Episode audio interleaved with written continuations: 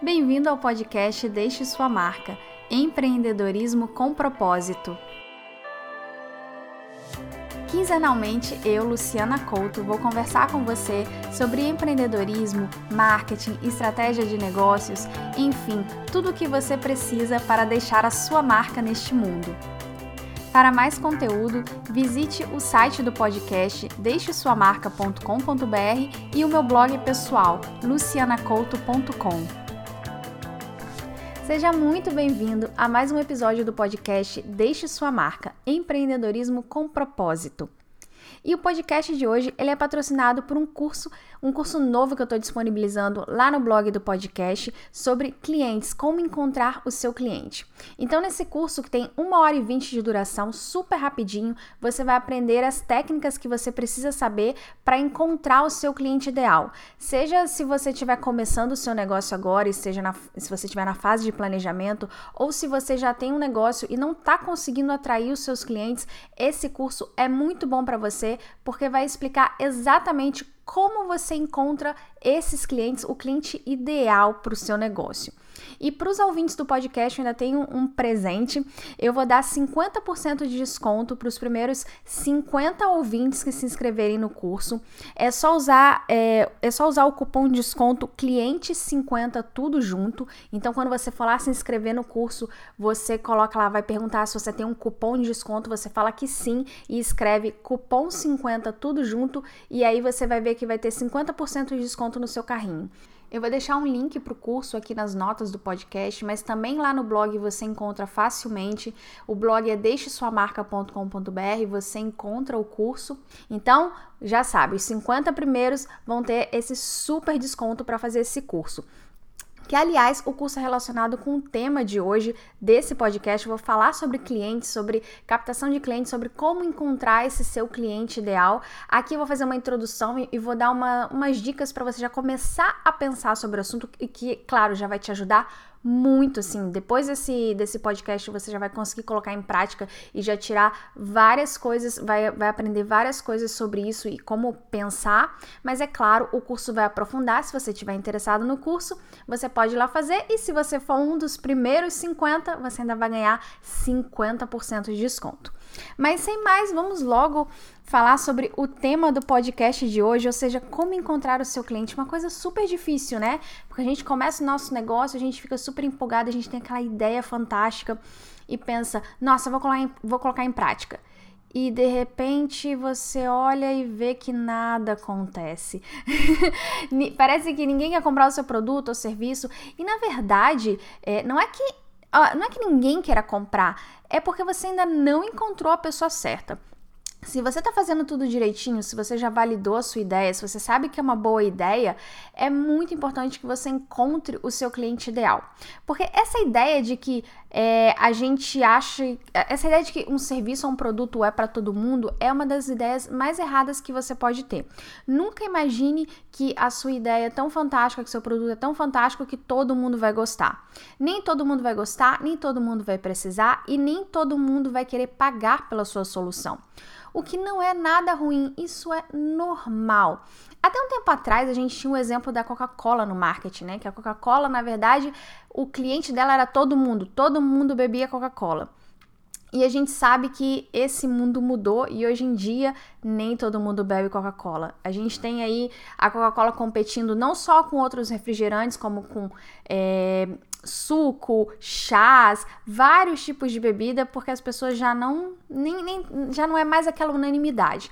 Então, então vamos lá, né? Vamos pensar, se nem a Coca-Cola consegue vender para todo mundo, se nem a Coca-Cola agrada mais todo mundo, por que, que o seu produto vai agradar e por que, que ele tem que agradar? Assim como a Coca-Cola continua no mercado ganhando bilhões, ou melhor, bilhões por ano, você também pode continuar no mercado sem vender para muita gente. Você só precisa encontrar aquelas pessoas específicas. Aliás, isso muitas vezes é muito bom para o negócio, porque gerenciar clientes também é uma coisa bem difícil. Se você for se você for do, da, da, área de serviços, se você vender serviços ou algum produto que demanda manutenção ou que demanda, sei lá, você tem um customer service, quanto mais cliente você tiver, mais gastos você vai ter com isso, ou mais até mesmo dor de cabeça, né, para ter que lidar com, com, com, tanta demanda de cliente. Então, às vezes é melhor você ter menos clientes, mas clientes mais qualificados que estão dispostos a pagar mais pela sua solução. Então, o desafio é quem são esses clientes? E é o que eu vou te ajudar a pensar no podcast de hoje.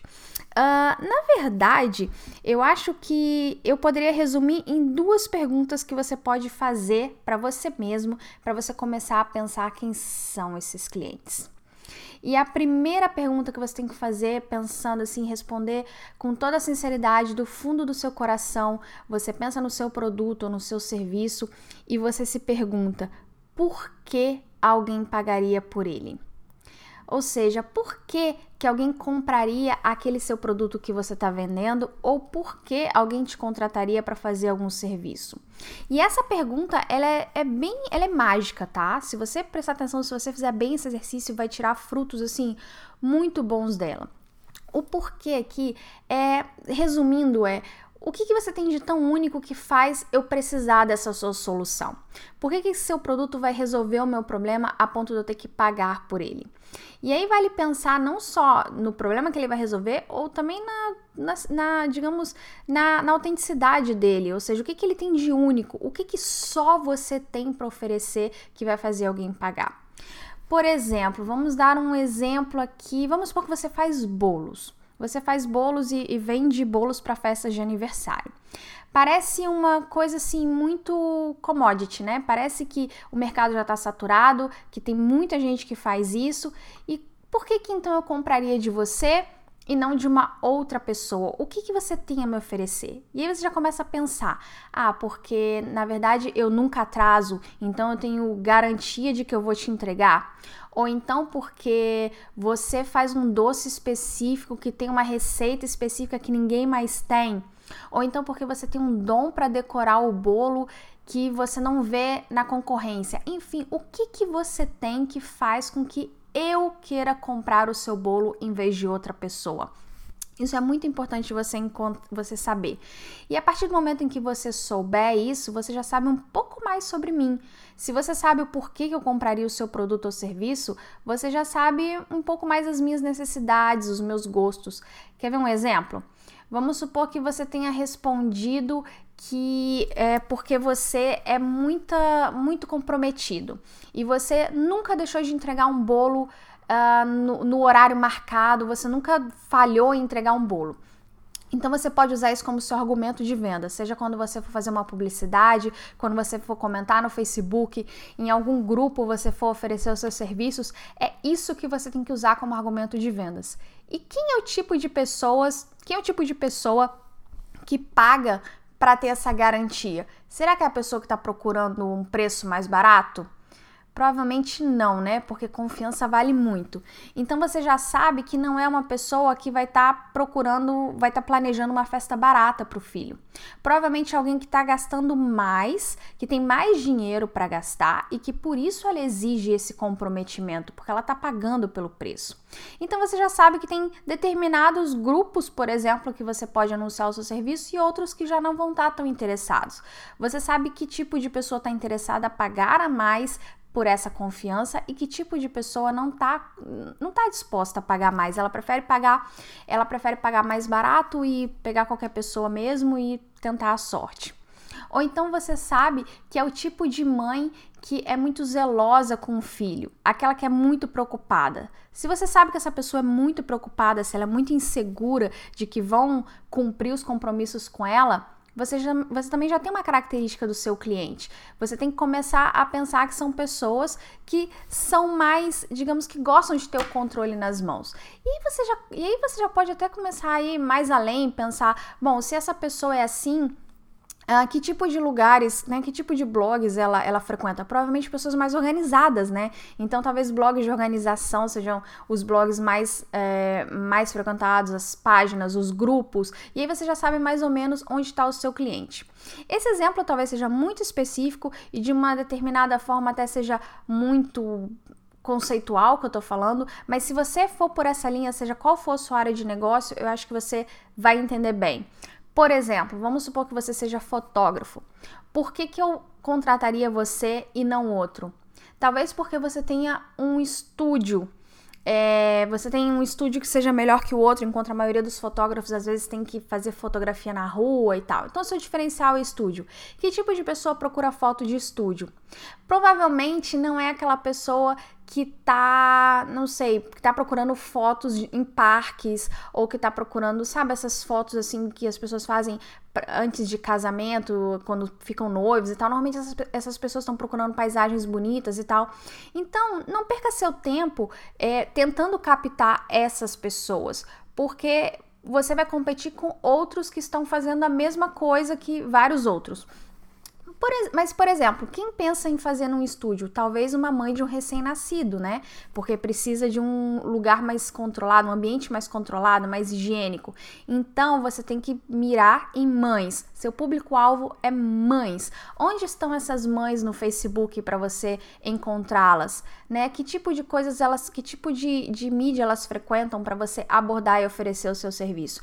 Enfim, vai pensando essas coisas. Isso é uma ótima forma de você já começar a pensar pensar no seu cliente e onde ele está a partir do que você pode oferecer de diferencial.